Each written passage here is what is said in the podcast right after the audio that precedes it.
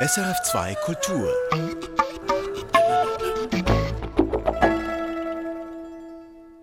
Und die Frage, lässt sich Diversität verordnen? Na, kommt drauf an, wo. Das Schauspielhaus Zürich hat seit einem Jahr eine sogenannte Diversitätsagentin. Sie wird uns gleich erzählen, was sie macht, was sie glaubt bewirken zu können und warum sie denkt, das Theater da eine Vorreiterrolle einnehmen könnte. Vorher aber machen wir noch eine Reise zurück in die Vergangenheit und in die DDR in unserer Kontextreihe Künste und im Gespräch in eben jener deutschen demokratischen Republik gehörten Sie zu den bekanntesten Schriftstellerinnen Christa Wolf, Brigitte Reimann und Maxi Wander. Jetzt hat die ebenfalls in Ostdeutschland geborene Historikerin Caroline Würfel eine Biografie über diese drei Autorinnen geschrieben. Meine Kollegin aus der Literaturredaktion Katja Schönherr hat mit Caroline Würfel über ihr Buch gesprochen, über das Leben dieser Schriftstellerinnen und nicht zuletzt auch über deren anfängliche Begeisterung für einen sozialistischen Staat. Caroline Würfel, Sie stammen aus Ostdeutschland. Sie wurden 1986 in Leipzig geboren. Das heißt, als die Mauer fiel, waren Sie gerade mal drei Jahre alt. Inwieweit hat die DDR-Literatur in Ihrem Aufwachsen oder in Ihrer Lesebiografie denn überhaupt noch eine Rolle gespielt?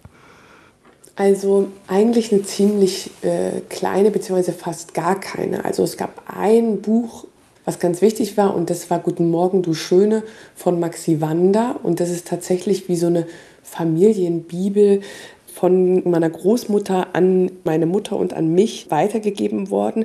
Aber was den Rest der ostdeutschen Schriftsteller und Schriftstellerinnenbande anging, habe ich sehr, sehr wenig während meines Aufwachsens davon mitbekommen. Und ich glaube, das lag daran, dass im dann ja wiedervereinigten Deutschland wollten ja die wenigsten irgendwas mit Ostdeutschland oder der DDR zu tun haben. Und deswegen habe ich auch eigentlich einen ziemlich großen Bogen um die DDR-Literaten gemacht, bis auf eben Maxi Wander, die bei uns in der Familie wirklich sehr, sehr verehrt worden ist, weil dieses Buch Guten Morgen, du Schöne ja tatsächlich also so ein Emanzipationsaufruf war. Mhm, das waren Protokolle von Frauen aus der DDR und das waren Bestseller. Genau, das sind 19 Protokolle von Frauen mit ganz unterschiedlichen Berufen, die Maxi Wander befragt hatte zu ihrem Alltag, äh, Liebe, Sex, Sehnsüchten, Ehe, Beziehungen, Kinder. Und das Buch verkaufte sich wie irre in der DDR, aber ist auch schon, glaube ich, ein Jahr nach Erscheinen in der DDR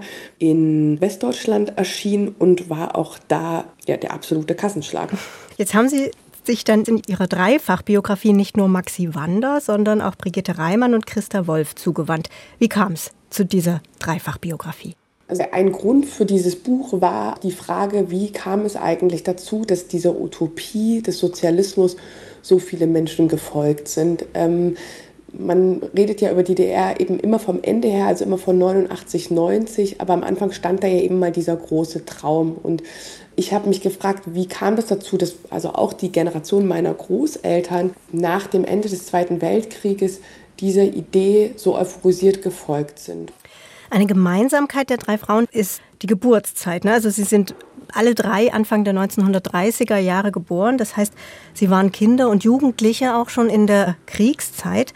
Und alle tragen so eine gewisse Scham mit sich, der Nazi-Ideologie aufgesessen zu sein. Christa Wolf beispielsweise hatte sich ja sogar mit Eifer dem Bund deutscher Mädchen angeschlossen, also dem weiblichen Zweig der Hitlerjugend. Würden Sie sagen, der Wunsch, etwas wieder gut zu machen, hat Christa Wolf, Brigitte Reimann und Maxi Wander in die Arme des Sozialismus getrieben? Hm, das stimmt, was Sie sagen für Brigitte Reimann und für Christa Wolf, aber äh, für Maxi Wander, mhm. die hätte ja nichts gut zu machen, denn die kam ja wirklich aus der rotesten und kommunistischsten Familie Wiens und ähm, kommt aus einer unglaublich beeindruckenden Familie von Widerstandskämpfern. Und für Maxi Wander war der äh, Umzug in die DDR dann eher so, endlich geht man zu diesem Sehnsuchtsort oder diesem Ort, wo äh, man glaubt, hier findet endlich ähm, sozusagen der Frieden und das richtige System seine Umsetzung. Mhm. Das Buch heißt Drei Frauen träumten vom Sozialismus und sie widmen sich äh, sehr intensiv der Anfangszeit der DDR. Sie zeigen nämlich dann auch, wie Reimann, Wander und Wolf mit schriftstellerischen Mitteln versucht haben, den Aufbau des Sozialismus zu unterstützen. Jetzt würde ich gerne mal konkret werden. Wie hat denn beispielsweise Brigitte Reimann versucht, literarisch an der Formung des neuen Menschen mitzuwirken? Der wichtigste Moment war ihr Umzug nach Hoyerswerda. Ende der 50er Jahre. Ähm, in Hoyerswerda sollte sozusagen eine sozialistische Megametropole entstehen. Neben der Schwarzen Pumpe, einem Kohleabbaugebiet, da sollten innerhalb von kürzester Zeit Wohnhäuser in, aus der Erde gestampft werden.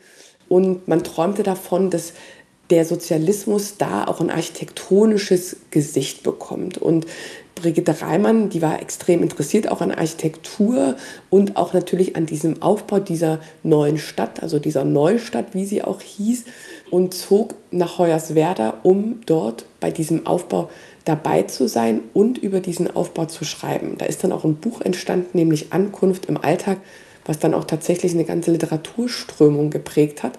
Und der Deal war so ein bisschen, dass man so Schriftsteller wie Brigitte Reimann ähm, auch förderte. Also sagen die äh, Entscheidungsträger der DDR luden Schriftstellerinnen wie Brigitte Reimann nach Hoyerswerda ein in diese Neustadt und sagten, schreib über diesen Aufbau, schreib über diesen Traum, der hier in Wirklichkeit wird. Und dazu musste sie aber auch in die ähm, Fabrik, also in die schwarze Pumpe und arbeitete einen Tag die Woche als Hilfsschlosserin. Genau, das war der Deal, ne? Vier Tage Schreibmaschine, genau, man, ein Tag genau, äh, Arbeit. Genau, genau, weil man wollte natürlich nicht, es war ja, war sozusagen, ähm, die Arbeiterklasse war ja sozusagen die wesentliche und nicht die Schriftstellenden. Ähm, deshalb äh, musste auch Brigitte Reimann natürlich dann mal ran. Wie lang ging das denn gut für Sie, dieses Leben in der Plattenbausiedlung für so eine freigeistige femme fatale, die von einer Affäre in die nächste schlitterte? Also die Ernüchterung, die traf doch relativ schnell ein, ähm, was daran lag, dass diese Umstände oder ähm, das Lebensgefühl in diesen Plattenbauten natürlich irgendwie nicht so rosig war. Sie hat das mal beschrieben als Bienenwabe. Also es war ständig Krach und dieser Baulärm, ähm, der Staub. Ähm, also muss ich vorstellen, in Hoyerswerda, wo die schwarze Pumpe war, musste man jeden Morgen eigentlich die Fensterbretter von so einer schwarzen Rußschicht befreien. Und ständig fuhren Schichtbusse, also die Leute sagen, malochten richtig hart. Und ich glaube, Brigitte Reimann, die doch eine große Romantikerin war, ähm, hat sich das dann alles doch auch so ein bisschen äh, leichter vorgestellt, als es dann war. Und war doch ziemlich schnell enttäuscht davon, dass man zwar an diesen wirtschaftlichen Aufbau dachte, aber nicht daran, wie man den Leuten neben dieser ganzen Arbeit noch was Schönes bietet. Also ohne Brigitte Reimann, was sie dann zum Beispiel noch geschafft hat, kurz bevor sie dann Hoyerswerda wieder verließ, hätte es zum Beispiel wahrscheinlich nie ein Kaufhaus gegeben, weil mhm. man darüber gar nicht nachgedacht hat, dass Leute ja vielleicht sich auch mal einen schönen Pulli kaufen wollen oder ähm, es hat zum Beispiel einen Jugendclub hat sie mitgegründet, wo sie dann auch als, heute würde man sagen, DJ ihre Jazzplatten aufgelegt hat, aber dieses äh, Freizeitleben, daran hatte man bei diesem Aufbau dieser neuen Megastadt eben nicht gedacht. Und das war auch das, was sie dann doch ziemlich schnell frustrierte. Mhm. Drei Frauen träumten vom Sozialismus. Irgendwann war der Traum ausgeträumt. War das ein schleichender Prozess, dass sich die drei Frauen von der Ideologie immer mehr abgewandt haben? Oder gab es da einen Schlüsselmoment? Was würden Sie sagen? Ähm, ich würde sagen, es gab beides. Also es war ein schleichender Prozess. Es gab immer wieder Momente des Stolperns und immer wieder Momente der Ernüchterung. Ich glaube, der Moment, wo alle extrem ernüchtert sind und wo für alle zumindest eine Traumblase und vielleicht die größte platzt, ist das Jahr 1968, der Prager Frühling, als ähm, die Russen in Prag einmarschiert sind und da diesen äh, Reformationsbewegungen extrem blutig niedergeschlagen haben. Das ist tatsächlich der Moment, wo alle drei in unterschiedlicher Form sagen, das ist nicht der Sozialismus, für den ich eingestanden bin und an den ich glaube. Also Christa Wolf beispielsweise, die äh, sonst eigentlich nie dafür bekannt war zu weinen, ähm, schluchzte in diesem Sommer ins Telefon im Gespräch mit ihrem Ehemann Gerhard und Brigitte Reimann bezeichnete sich zum ersten Mal als Närrin und auch jemand wie Maxi Wander hat gesagt, das ist nicht mehr der Sozialismus, ja, für den ich auch in die DDR gezogen bin. Maxi Wander ist mit Anfang 40 an Brustkrebs gestorben. Erstaunlicherweise genau wie Brigitte Reimann, der dasselbe Schicksal widerfahren ist.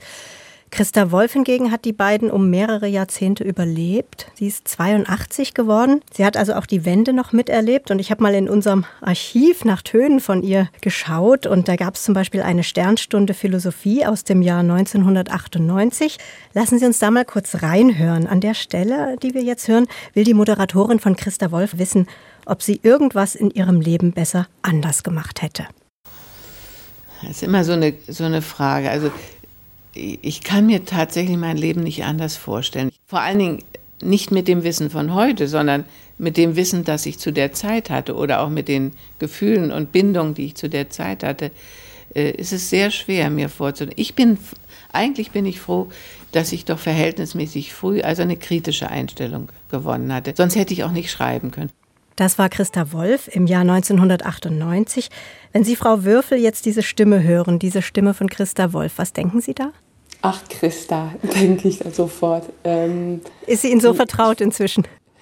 Also so vertraut, ich finde auch diese Stimme ist ja auch so vertraut. Das ist ja so eine besondere eigene Stimme, wie sie spricht. Und da hat ja auch immer, da liegt ja auch immer so ein bisschen was ja, so ein bisschen, also dieses Spaßbefreite, was man ihr auch mal vorwirft, das merkt man schon natürlich ja auch in diesem Zitat, finde ich, und ähm, dass sie eben was Verkopftes hat, aber das mag ich auch sehr an ihr. Mhm. Ich muss sagen, ich hatte von Christa Wolf eben auch immer so ein sehr strenges, ganz DDR-treues, staatsgläubiges Bild. Zumal sie auch ähm, einige Jahre als inoffizielle Mitarbeiterin, also als Spitzel für die Stasi tätig war. Nachdem ich ihr Buch gelesen habe, sehe ich Christa Wolf ambivalenter. Sie zeigen ihr Ringen in dieser Diktatur zu leben, ohne dabei das Gesicht zu verlieren. Wie haben Sie sich diesem Charakter angenähert, der ja wirklich nicht leicht zu fassen ist?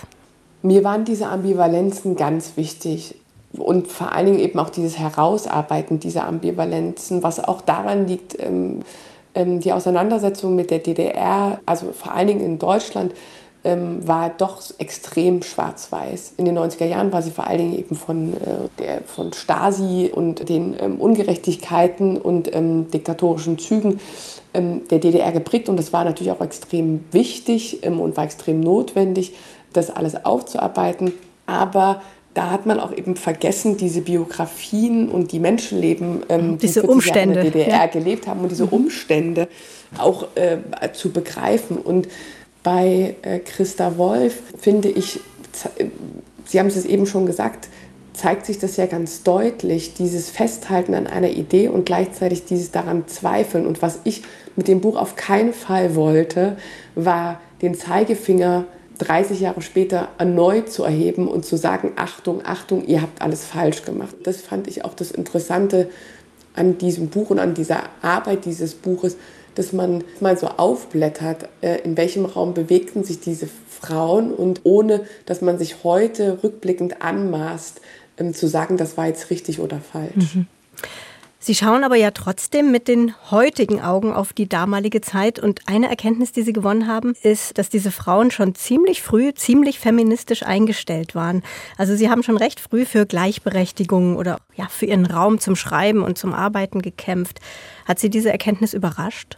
Nein. Ähm, die hat mich nicht überrascht, was daran liegt, dass ich ja selber in Ostdeutschland groß geworden bin und es in den meisten Familien ja selbstverständlich war, dass die Frauen arbeiten.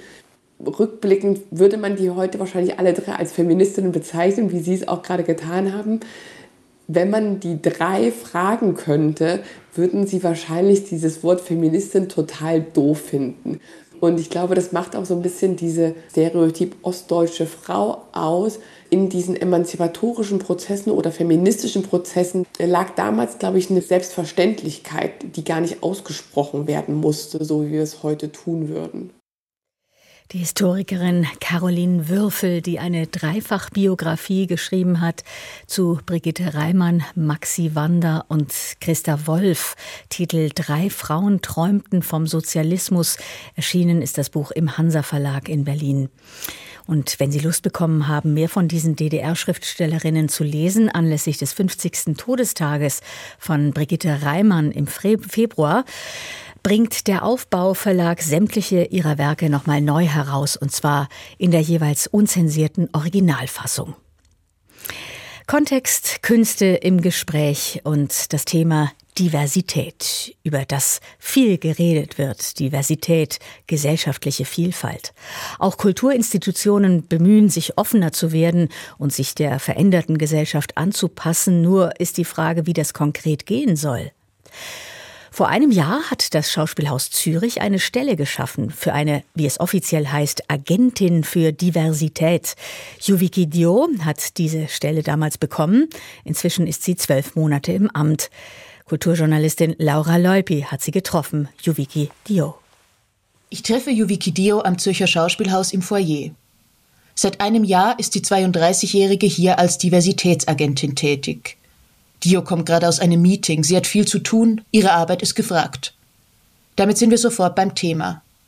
Dio sieht gerade im Theater ein großes Potenzial, weil es einen sinnlichen Zugang zum Thema Diversität schaffen kann. Was macht das Theater eigentlich? Was, was machen wir hier eigentlich? Das ist ja eigentlich so eine Grundfrage. Und für mich ist es immer, wir wollen uns ja mit Menschsein und Gesellschaft auseinandersetzen. Und ich glaube, gerade da kann das Theater auch was dazu beitragen, dieses Wissen zu vermitteln, dass es so viele verschiedene Lebensrealitäten überhaupt gibt. Und wir können das ästhetisch gestalten und, und als, als, als berührende Erfahrung gestalten. Auf der Homepage des Schauspielhaus Zürich heißt es, dass DIO die diversitätsorientierte Organisationsentwicklung des Schauspielhaus Zürich nachhaltig mitgestalte.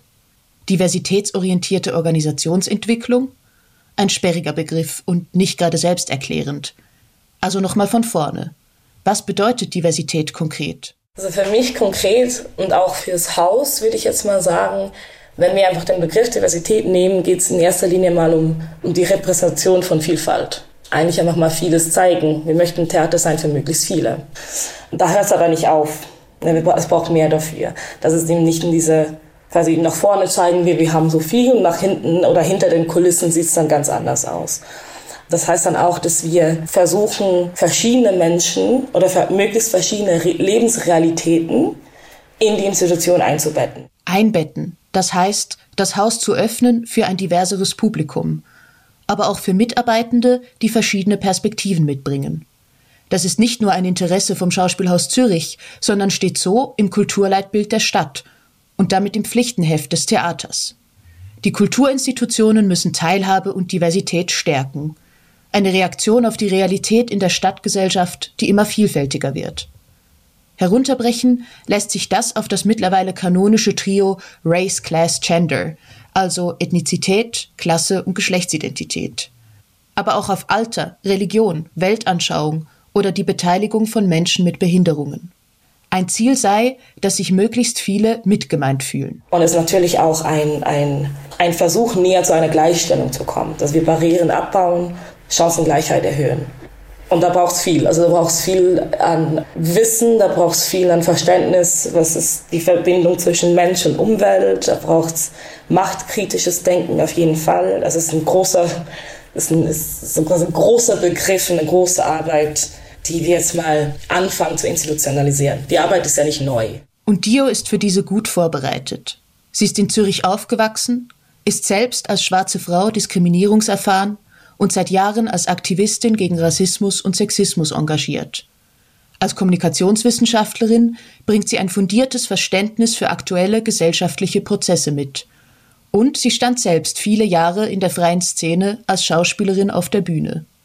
War der Wechsel ins Schauspielhaus für Sie also ein logischer Schritt? Also für mich ist ganz klar, dass sich hier eigentlich alles verbindet, was ich mein Leben lang jetzt gemacht habe. Also diese Arbeit verlangt viel Analytik, das ist auf jeden Fall meine, meine wissenschaftliche Basis. Diese Arbeit verlangt aber auch ein Verständnis für, was es bedeutet, auf der Bühne zu sein, ähm, was es aber auch bedeutet, organisatorisch zu arbeiten. Und ähm, schlussendlich ist meine Arbeit auch sehr stark antidiskriminierend. Also da hilft meine aktivistische Vergangenheit oder auch noch Gegenwart. Dass das Schauspielhaus in Sachen Diversität vorwärts machen will, bringt dem Theater aber auch Kritik ein. Seit der Intendanz von Nikolaus Stehmann und Benjamin von Blomberg gebe es zu viele Gendersterne und zu wenig Klassiker. Das neue woke Schauspielhaus vergraule sein Stammpublikum. Eine hochemotionale, oft polemisch geführte Debatte, in der auch Yuviki Dio teilweise heftig angefeindet wird und als Meinungsüberwacherin dargestellt. Gleichzeitig wurde sie für ihre Arbeit von Zürich.ch zur Zürcherin des Jahres gekürt. Wie geht sie damit um? Es gehe nicht um ihre Person, stellt Dio klar. Es geht bei dieser ganzen Arbeit überhaupt nicht um mich. Das sind eben größere Denkstrukturen, Denkmechanismen oder Muster, die wir auch zu dekonstruieren versuchen. Natürlich habe sie auch mit Widerstand gerechnet, gerade weil das Schauspielhaus den neu eingeschlagenen Weg so sichtbar macht. Doch die mediale Debatte erlebe sie als viel zu eng. Es gehe um viel mehr. Eigentlich geht es um Grundsatzfragen, eigentlich geht es um Machtverteilung, eigentlich geht es um Ressourcenverteilung und es geht um Leute, die möchten das behalten. Da geht es darum, ich, ich glaube, es geht auch um Angst. Und es gehe darum, zwischen diesen unterschiedlichen Ansprüchen zu vermitteln. Das sei ihre Rolle. Ähnlich wie eine Dramaturgin eigentlich oder eben eine Expertin, in Dios Fall eine Expertin für Diversität. Das ist nicht neu. Wer Shakespeare inszeniert, zieht eine Shakespeare-Expertin hinzu. Solche Vorgänge gehören zum Arbeitsalltag am Theater. Neu ist, dass Dios Stelle dauerhaft am Haus ist und nicht nur inhaltliche, sondern eben auch strukturelle Fragen umfasst. Wie muss man sich Dios Arbeitsalltag nun vorstellen? Gibt es den überhaupt? Ich glaube nicht. Also es sind, es sind viele Meetings, sehr, sehr viele Meetings. Ich glaube, in der ersten Woche, als ich angefangen habe vor einem Jahr, waren das irgendwie zehn Meetings. Ich bewege mich viel hin und her zwischen Schiffbau und Schiffbau. Einige Probenbesuche. Also es ist eigentlich sehr, sehr, sehr vielfältig. Das heißt, viel reden, viel verhandeln. Dio ist auf allen Ebenen involviert, die für Diversität wichtig sind. Im Zentrum stehen die drei Ps, also Publikum, Programm, Personal. Und das kann man sich so vorstellen, dass ich auf der Ebene von Personal viel mit, unserem, mit unserer Abteilung Personal und Kulturentwicklung zusammenarbeite. Da geht es darum, wie holen wir die Menschen im Haus ab. Auf der Ebene Programm sind es dann vielleicht größere Fragen von Programmgestaltung, wo ich dann eher beratend dabei bin. Oder dann auch in einzelnen Produktionen, wenn die Fragen haben bezüglich Darstellung, bezüglich Ästhetik, bezüglich Inhalt. Und auf der Ebene vom Publikum sind es dann natürlich auch Fragen, ähm, wie kreieren wir mehr Zugänge. Vor allem auch für Menschen, die, jetzt, die wir vielleicht nicht so gemeint haben bislang. Also zum Beispiel Menschen, die nicht muttersprachlich Deutsch sprechen oder Personen ohne Hochschulabschluss. Es geht um Fragen, die nicht nur am Theater verhandelt werden, sondern die ganze Gesellschaft betreffen. Keine leichte Aufgabe. Wer Kunst und Gesellschaft diverser gestalten möchte, müsse auch Macht anders verteilen. Das bedeutet, dass Positionen, die bisher selbstverständlich sichtbar waren, auch mal in den Hintergrund treten. Kurz, der sprichwörtlich gewordene alte weiße Mann muss zur Seite rücken. Es ist klar, dass das nicht allen gefällt. Gibt es Widerstände im Haus? Es gibt eine Skepsis. Das ist normal in einem Betrieb. Ja, also Widerstand ist wirklich zu stark gesagt. Wirklich. Da kommen Fragen oder man ist kritischer und man guckt noch genauer hin. Und warum jetzt das und warum jetzt das nicht? Und das sind aber Gespräche, die man absolut führen kann und muss. Und was antwortet sie denen, die sagen, boah, kommt mal auf den Boden, das ist jetzt wirklich zu viel, was ihr hier in eurer Woken-Bubble macht?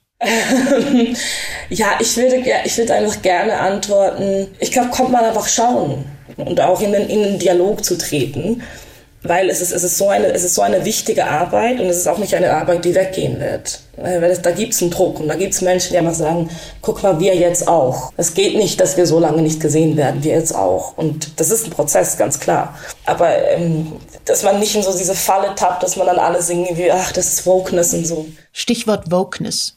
Es ist zum Kampfbegriff der Stunde geworden. Vogue kommt aus dem afroamerikanischen Kontext und meint eigentlich, dass wir uns bemühen sollten, eine Wachsamkeit für Ungleichheit zu entwickeln. Sie selbst benutze den Begriff Vogue kaum, sagt Dio und lacht. Er werde verzerrt. Man versucht so eine, so eine ganze Bewegung, so eine ganze Überlegung, eine ganze, das sind ja, das sind ja lange Theorien und das ist Wissen, das gibt schon lange. Und man nimmt diese Begriffe und will da alles unter einen Kamm scheren und das irgendwie für mich wirkt es immer so ins Lächerliche ziehen. Und eigentlich sind da so, so wichtige Überlegungen dahinter, wo wir auch noch nicht alle Antworten haben. Auch sie lerne jeden Tag dazu. Wo wird ihre Arbeit als Diversitätsagentin nun aber konkret sichtbar? Das Schauspielhaus bemüht sich, den Prozess transparent zu gestalten. Zum Beispiel mit dem Publikumsgipfel, der Mitte Januar stattfand. Neu entstanden ist auch das Format Entry Spaces, das Perspektiven von Schwarzen, Indigenous und People of Color in den Mittelpunkt stellt.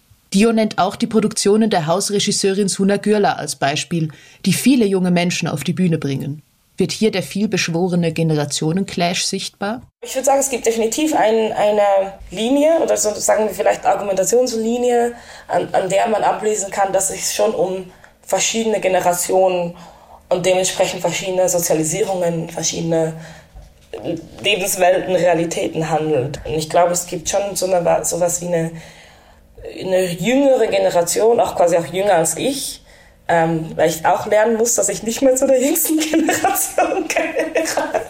ähm, da sehe ich einen Unterschied in der Dringlichkeit, die ich aber für eine sehr, sehr wertvolle und für sehr eine wichtige Energie halte. Aber wir dürfen auch nicht vergessen, dass es auch Diskriminierung gegen Alter gibt. Und äh, ich glaube, meine Hauptaufgabe, wo ich mich drin sehe, ist so diese, das Konsolidieren. Die Verbindung und die Solidarität, die Allyship hinzukriegen. Noch so ein Begriff, Allyship.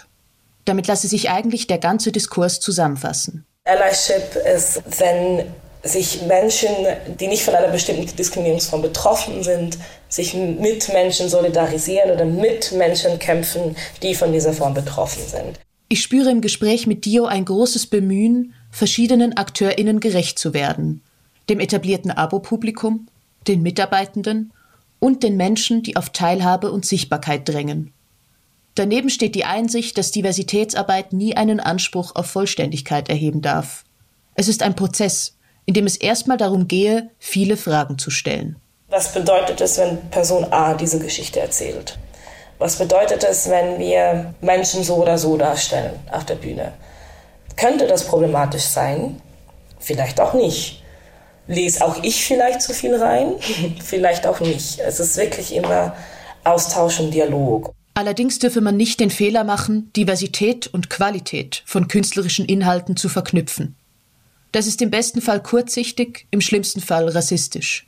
Zugänglichkeit ist auch eine Frage des Rechts. Die Schweiz hat bereits 2006 die Behindertenrechtskonvention unterschrieben. Von der darin festgehaltenen Gleichstellung sind wir allerdings noch weit entfernt, auch im kulturellen Bereich. Dasselbe gilt für die Gleichstellung der Geschlechter und den Schutz vor rassistischer Diskriminierung. Es gibt also noch viel zu tun, auch am Schauspielhaus Zürich. Der Dialog, um den sich das Schauspielhaus bemüht, bleibt eine Herausforderung. Von einem ist Yuviki Dio aber nach einem Jahr als Diversitätsagentin überzeugt. Ich glaube in erster Linie die Erkenntnis, dass uns nichts weggenommen wird, wenn wir uns anderen solidarisch gegenüber zeigen. Da gibt es nur mehr draus. Da also gibt es ein Stück vom Kuchen weg, sondern ja, mehr Kuchen. Mehr Kuchen, mehr Kuchen für alle. Und das, ich glaube, das ist so ein jetziger Hauptwunsch oder eine Haupterkenntnis, die ich auch jeden Tag merke die einfach hilft, um weiterzugehen, um, um, die, um die immer wieder die Fragen zu stellen, die uns weiterbringen. Mehr Kuchen für alle. Schönes Bild. Yuviki Dio hat erzählt über ihre Arbeit als Diversitätsagentin am Schauspielhaus Zürich im Gespräch mit Laura Leupi. Erfahren Sie mehr über unsere Sendungen auf unserer Homepage srf.ch-kultur.